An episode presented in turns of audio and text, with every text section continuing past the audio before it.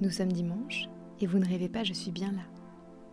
Oui, forcément, vu que c'est un petit peu tous les jours dimanche depuis le confinement. Et en plus, aujourd'hui on a quelque chose à fêter, non? C'est le dixième épisode de Message privé. Alors je vous ai fait un petit cadeau. Je vous propose de voyager et de découvrir un paysage verdoyant. L'auteur du jour s'appelle Victor.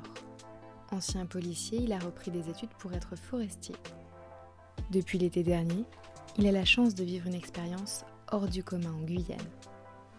Mais malgré les kilomètres qui nous séparent, lui aussi est logé à la même enseigne, privé de sortie.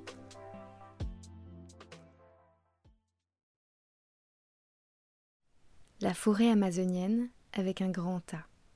Une forêt tropicale luxuriante, traversée par des milliers de cours d'eau se développant au cours des saisons, parfois un simple petit filet d'eau se transformant en une magnifique crique.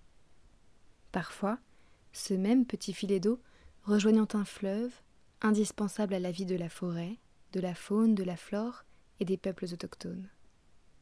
Une biodiversité si riche, si intéressante, si enrichissante et surtout essentielle.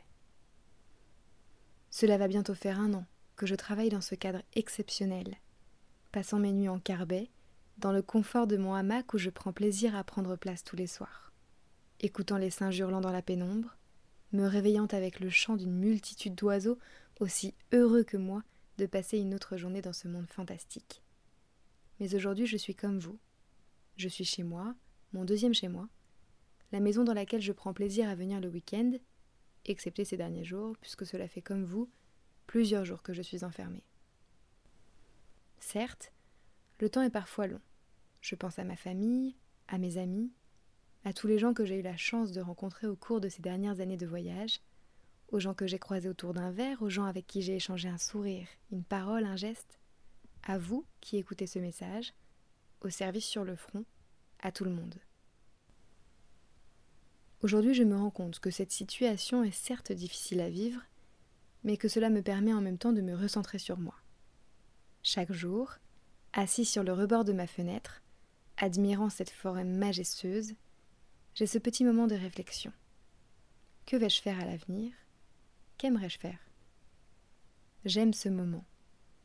Toujours assis sur le rebord de ma fenêtre, j'aperçois alors certaines espèces d'animaux, notamment des oiseaux, autrefois partis, apeurés par la présence de l'homme, par ses constructions et par sa perpétuelle augmentation. Et maintenant ils reviennent, chanter dans les jardins, les observer me remplit de joie. Quel bonheur. C'est assez drôle quand j'y pense. Passer ces journées dehors et maintenant les passer dedans. J'ai l'impression d'être un oiseau en cage, entouré d'une nature merveilleuse.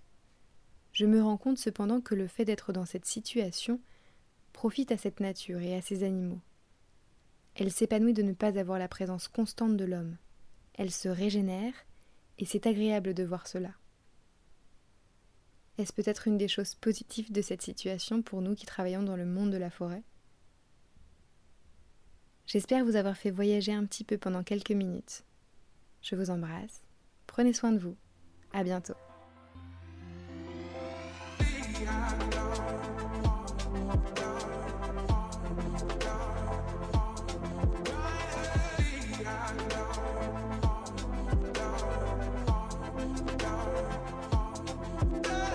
Si vous voulez faire partie des 10 prochains épisodes, envoyez-moi vos textes sur Instagram ou par mail à l'adresse yokojournaliste.com. Et si vous voulez continuer à me soutenir, n'hésitez pas à faire voyager messages privés dans votre cercle familial et amical. Vous pouvez aussi vous abonner sur Spotify, Deezer et Apple Podcast. Je vous souhaite une excellente fin de week-end je vous dis à demain. Confinement vôtre, Yoko.